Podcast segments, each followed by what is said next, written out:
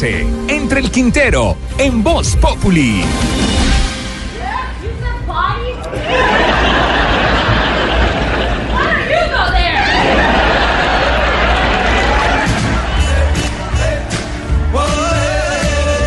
Cualquier toro, desde la barrera, parece un tierno perrito de peluche.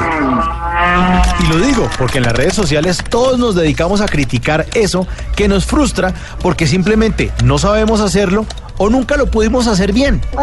Ayer en el torneo de Wimbledon, cuatro tenistas veteranas jugaban un partido de dobles.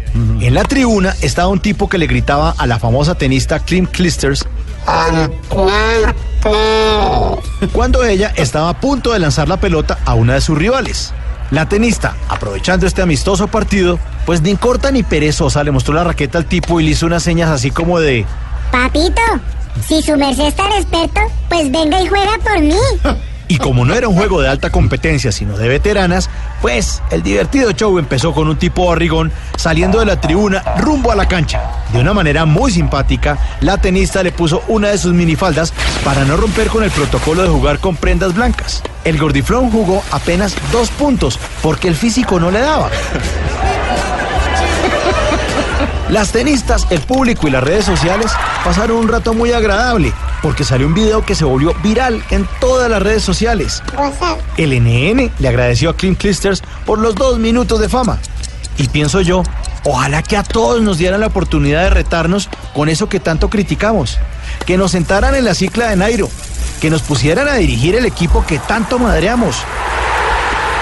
Que nos dejaran grabar una canción de reggaetón y volverlo un éxito que nos sentaran a ser alcaldes por un día, que nos dejaran actuar en una novela. Para que nos diéramos cuenta que así mismo, como ese partido de tenis y como todos los partidos de tenis, el mundo lo lideran no los críticos de la tribuna, sino aquellos que tienen pelotas y se la juegan toda.